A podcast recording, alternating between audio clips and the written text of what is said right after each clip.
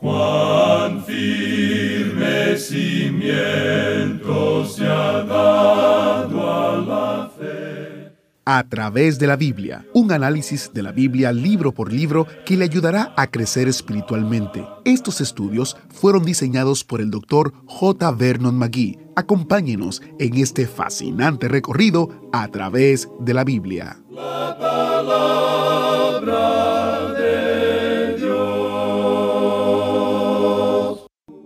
Tal vez usted piense que el libro de números no es uno que le animaría en su vida cristiana, pero el programa de hoy nos retará de una manera inspiradora.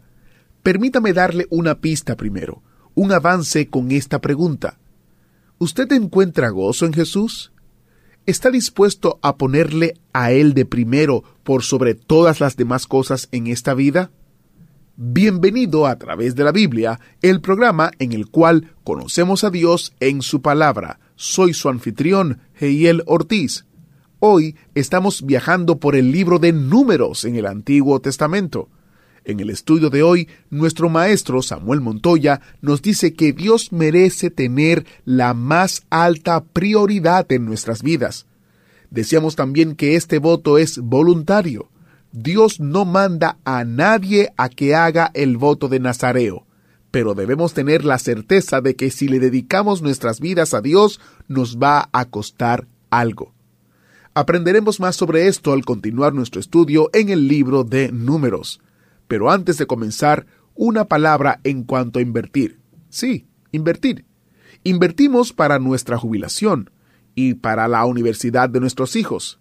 ¿Se da cuenta usted que cuando ora por a través de la Biblia y cuando usted apoya el ministerio, está invirtiendo en la obra de Dios para el mundo entero a través del poder de su palabra? Visite a través de la biblia.org barra oración para unirse a nuestro equipo de oración global y miles de otros hermanos oyentes quienes están orando con nosotros y así invirtiendo en el reino de Dios. Ahora vamos a orar. Padre eterno, te damos gracias por tu amor y por tu misericordia. Te damos gracias porque podemos venir a tu palabra y estudiarla y aprender lo que tú esperas de nosotros. Señor, te pedimos que en esta hora tu palabra nos hable y que tu Espíritu Santo nos enseñe los pasos que tenemos que dar para vivir una vida consagrada a ti. Que vivamos, Señor, en santidad a la luz de lo que plantea tu palabra y que tú seas el número uno en nuestras vidas. Te lo pedimos, Padre Eterno, en el nombre poderoso de Jesús. Amén. Ahora iniciamos nuestro recorrido bíblico de hoy con las enseñanzas del Dr. Magui en la voz de nuestro hermano Samuel Montoya. Continuamos hoy estudiando el capítulo 6 de este libro de números, y en nuestro programa anterior estábamos hablando sobre los nazareos, ¿recuerda usted? Decíamos que cuando una persona hacía este voto voluntario de nazareo, había tres cosas que le eran prohibidas hacer. Primero, no debía beber vino ni sidra. En segundo lugar, no debía cortarse el cabello. Y en tercer lugar, no debía acercarse a una persona muerta. Decíamos con respecto a esta última prohibición que tenía que vivir separado del mundo. En otras palabras, Cristo debía ser lo primero en su vida. Recuerde usted que el Señor Jesús dijo allá en Lucas 14:33, Así pues, cualquiera de vosotros que no renuncia a todo lo que posee, no puede ser mi discípulo. Hizo mención del padre y de la madre y de la familia en el versículo 26 del mismo capítulo. En otras palabras, Cristo siempre, siempre, amigo oyente, debe ser primero. Él merece tener la más alta prioridad en nuestras vidas. Decíamos también que este voto es voluntario, Dios no manda a nadie a que haga el voto de Nazareo. Pero si usted, amigo oyente, quiere hacer un voto y dedicarle su vida, tenga la certeza de que le costará algo. Ahora, el creyente en Cristo hoy en día no hace un voto de Nazareo. El creyente hoy en día tiene a Jesucristo que le ofrece la oportunidad para andar íntimamente con Él. Esto es algo voluntario.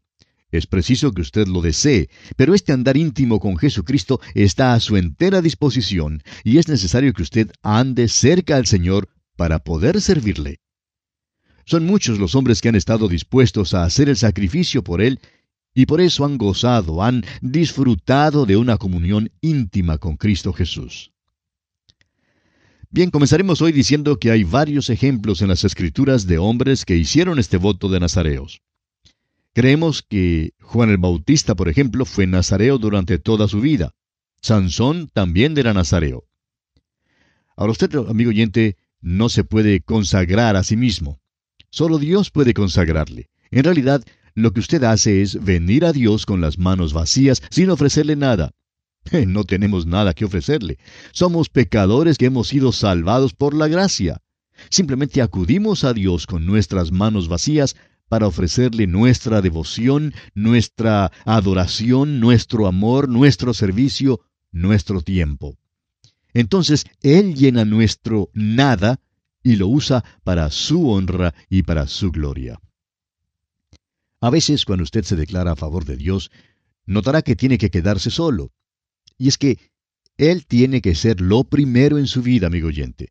Muchos hablan hoy en día y dicen que son cristianos consagrados, pero no se atreven a hacer nada que ofenda a alguna asociación exclusivista en su iglesia. Tienen miedo de quedarse excluidos del grupo. Pero a veces sería mucho mejor que eso les pasara. Algunos de estos grupos exclusivistas no son de Dios y a veces hasta son crueles. Sin embargo, hay quienes creen que son consagrados, pero en realidad no tienen la fuerza ni el vigor para declararse contra tal grupito y, por tanto, simplemente lo acompañan. El hecho es que si usted, amigo oyente, quiere entregarse al Señor, será Cristo quien tenga la más alta prioridad sobre toda otra cosa en cada aspecto de su vida. Usted debe encontrar su gozo en las cosas de Dios. El versículo 8 de este capítulo 6 de Números que leímos en nuestro programa anterior dice, Todo el tiempo de su nazareato será santo para Jehová. Creemos que muchos de nosotros hoy en día, amigo oyente, perdemos muchas bendiciones. Uno puede ser cristiano, pero eso en sí no significa que sea consagrado a Dios. Y muchos tienen miedo en alguna manera de que Dios les haga daño. Pero, amigo oyente, eh, Ciertamente la consagración a Dios no es garantía de que no habrá dificultades y pruebas. Por el contrario, pueden venir las dificultades y las pruebas, pero le será mucho más fácil soportarlas. El Señor Jesucristo dijo allá en Mateo capítulo 11 versículos 29 y 30, Llevad mi yugo sobre vosotros y aprended de mí, que soy manso y humilde de corazón, y hallaréis descanso para vuestras almas, porque mi yugo es fácil y ligera mi carga. Es maravilloso ser socio de Él. Continuemos ahora con los versículos 9 y 10 de este capítulo 6 de Números. Si alguno muriere súbitamente junto a Él, su cabeza consagrada será contaminada, por tanto, el día de su purificación raerá su cabeza, al séptimo día la raerá. Y el día octavo traerá dos tórtalas o dos palominos al sacerdote a la puerta del tabernáculo de reunión.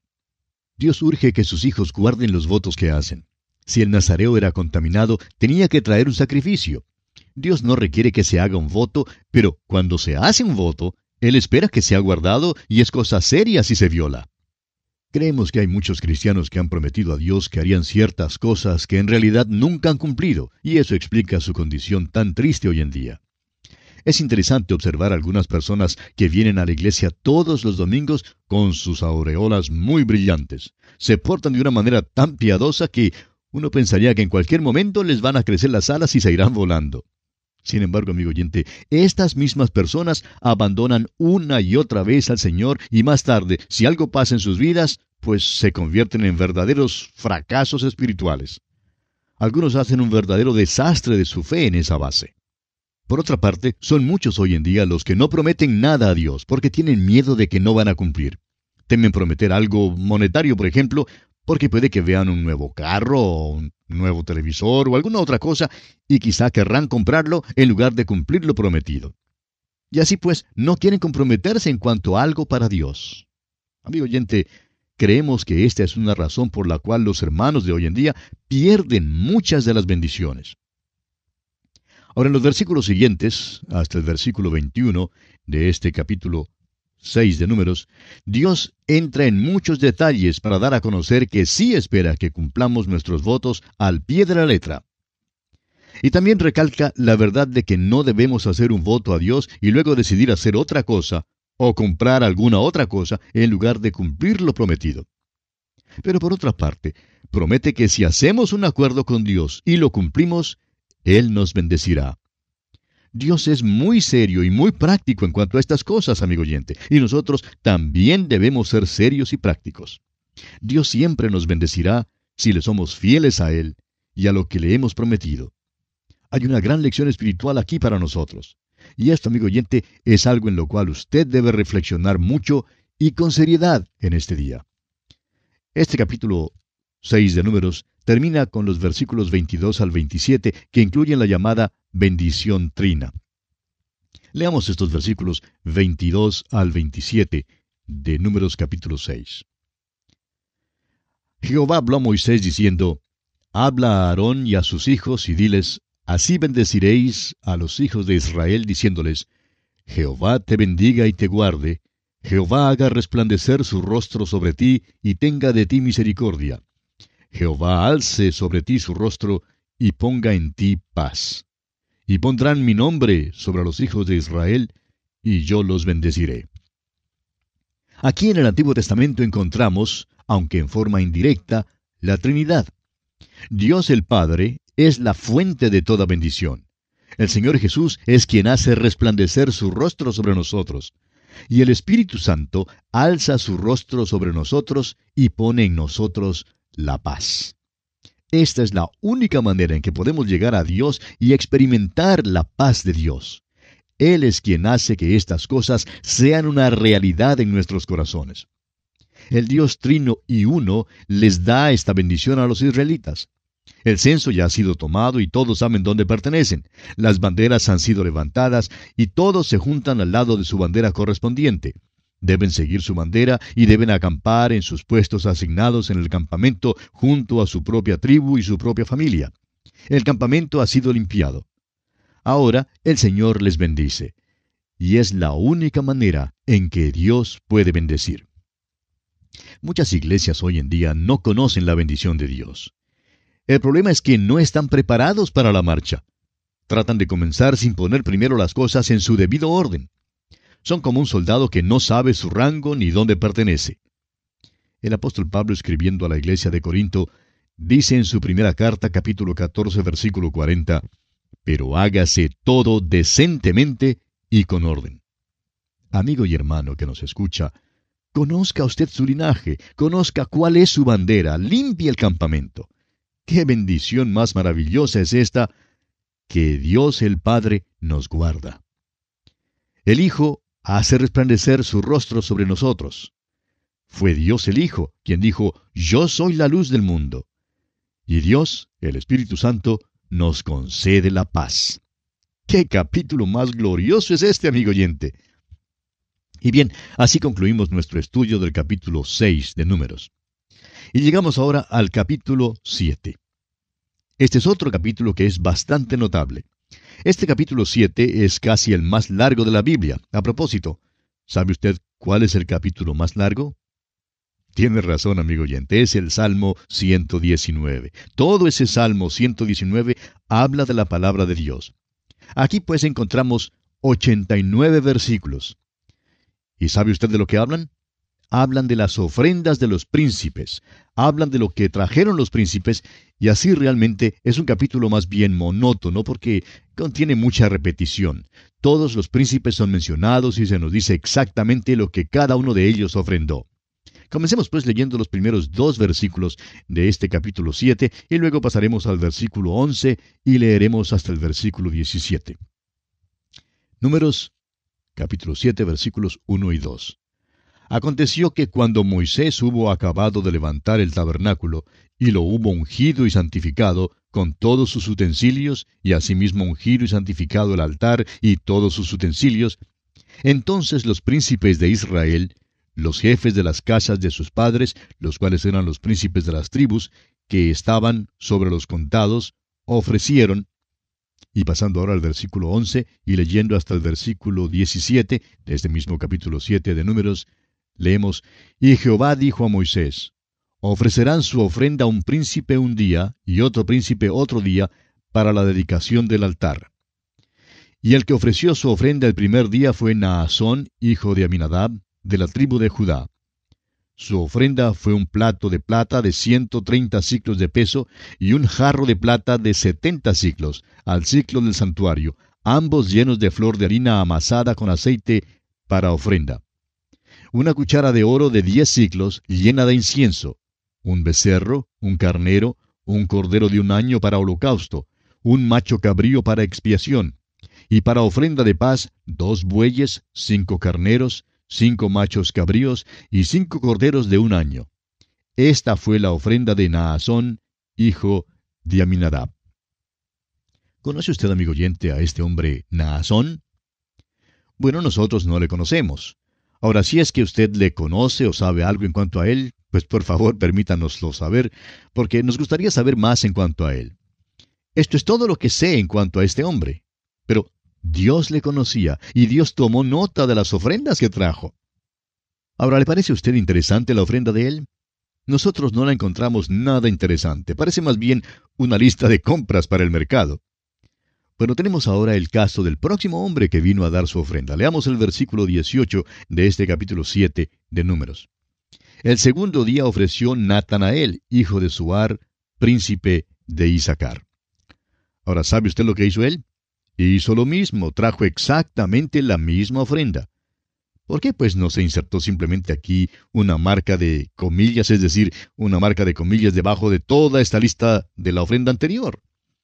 ¿No pudo haber dicho simplemente el Espíritu de Dios que fue la misma ofrenda? Pero el Espíritu Santo registró con mucho cuidado y en detalle lo que cada uno trajo. Los príncipes se hallan aquí en la lista por nombre y que sepamos esto fue lo único de importancia que jamás hicieron. Todo este capítulo largo trata de estos hombres y lo que ofrendaron al Señor. Hasta se menciona que ofrendaron una cucharada llena de incienso. ¿Qué significa pues todo este detalle para nosotros? Bueno, amigo oyente, hoy en día hay muchos que dicen que la mano derecha no debe dar a saber lo que hace la mano izquierda.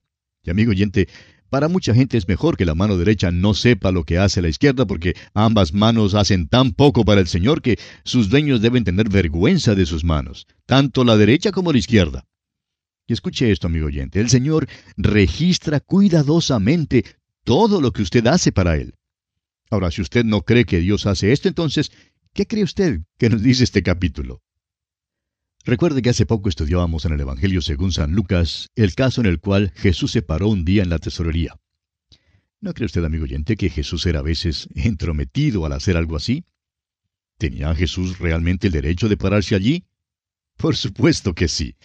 Tenía el derecho de estar allí. Sucede que Él es el Señor de la gloria y el Señor del templo. Observó, pues, cómo ofrendaba la gente. Notó que los ricos ofrendaban muchísimo dinero.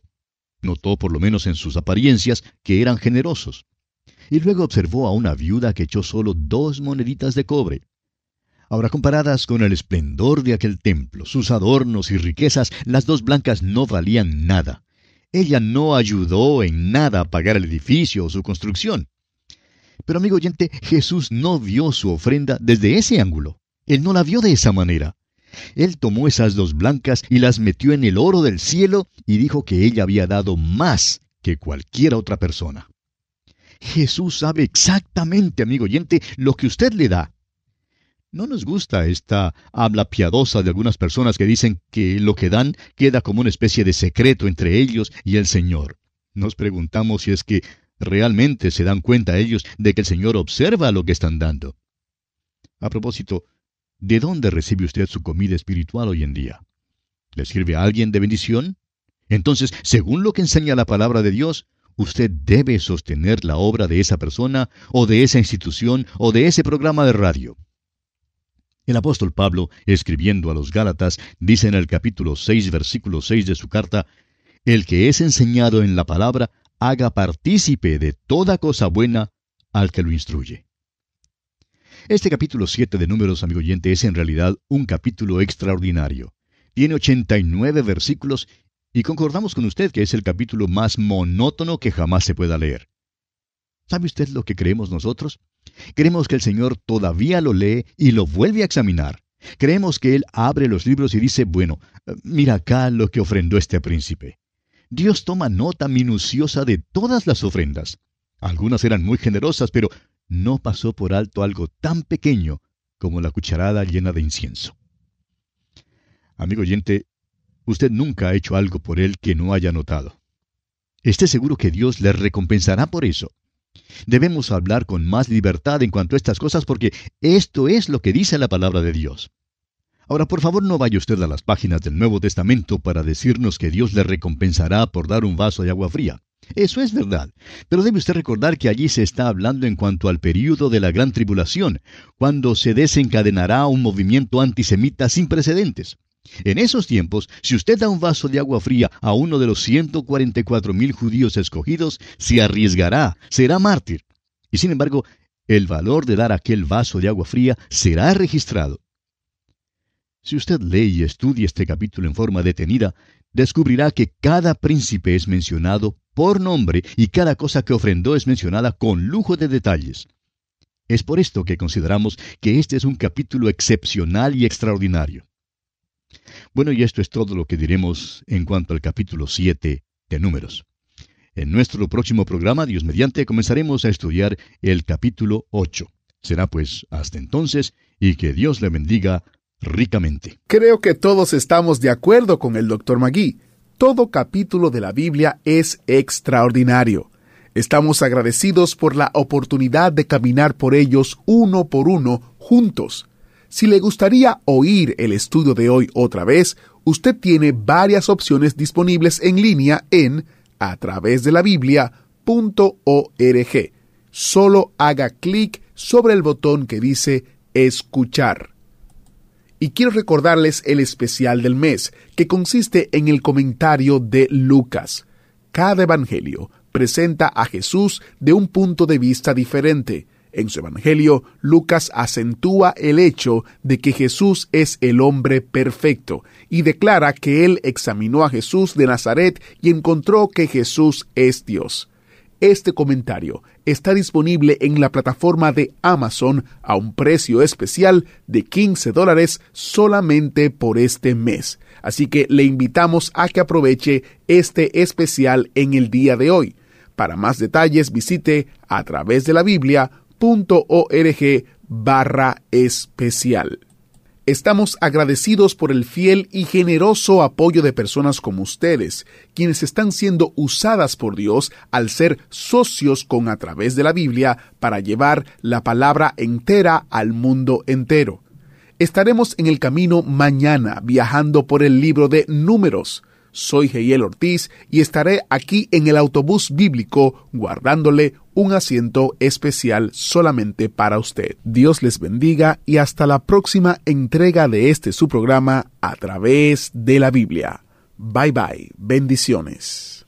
¿Fue de ayuda para usted el estudio de hoy? ¿Desea enviarnos algún comentario de lo que ha estado escuchando? Entonces escríbanos, no espere más. Nuestro correo electrónico es atv@transmundial.org. atv@transmundial si desea recibir las notas y bosquejos de lo que estamos estudiando, suscríbase gratis en nuestra página en internet a través de la Biblia.org barra notas, a través de la Biblia.org barra notas.